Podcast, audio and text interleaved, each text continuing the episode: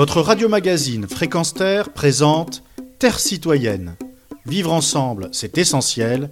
Une chronique animée par Pierre Guelf. Bruno Latour, philosophe des sciences, anthropologue et sociologue, était reçu à la Grande Librairie sur France 5 pour présenter son dernier ouvrage coécrit avec Nicolas Schulz, Mémo sur la classe écologique, en précisant qu'il s'agit de l'écologie sans bailler ni paniquer, paru aux éditions Les Empêcheurs de penser en rond.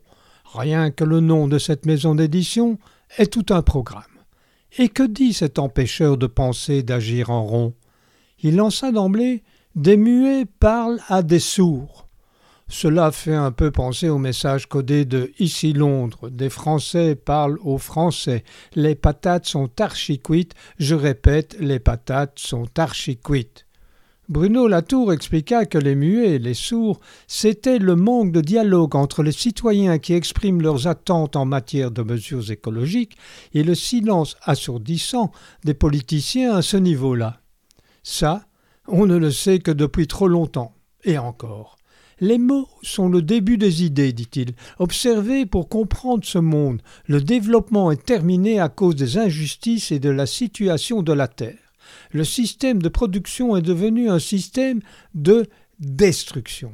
Le sol a mis des millénaires pour se former et il peut être démoli en quelques secondes par un bulldozer.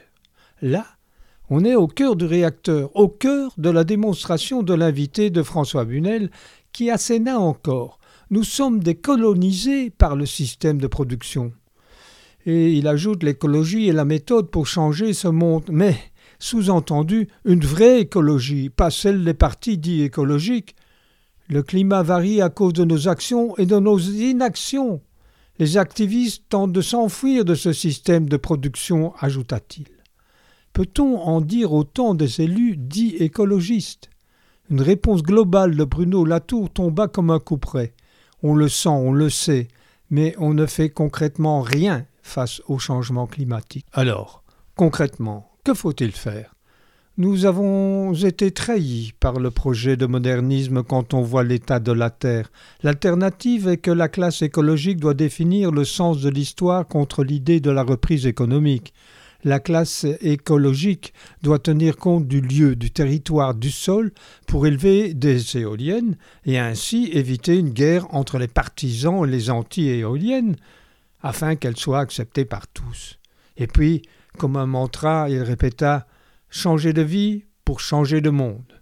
Sa conclusion ce qui n'était pas prévu, c'est que la Terre réagisse aussi rapidement aux actions humaines, d'où les tragédies.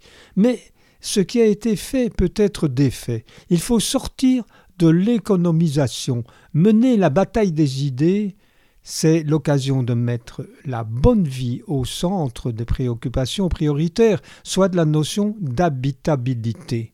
Croire que la solution va venir du ciel est vain. La transcendance a aussi amené à la catastrophe dans laquelle on se trouve. L'écologie sans bailler ni paniquer, c'est donc bien Bruno Latour.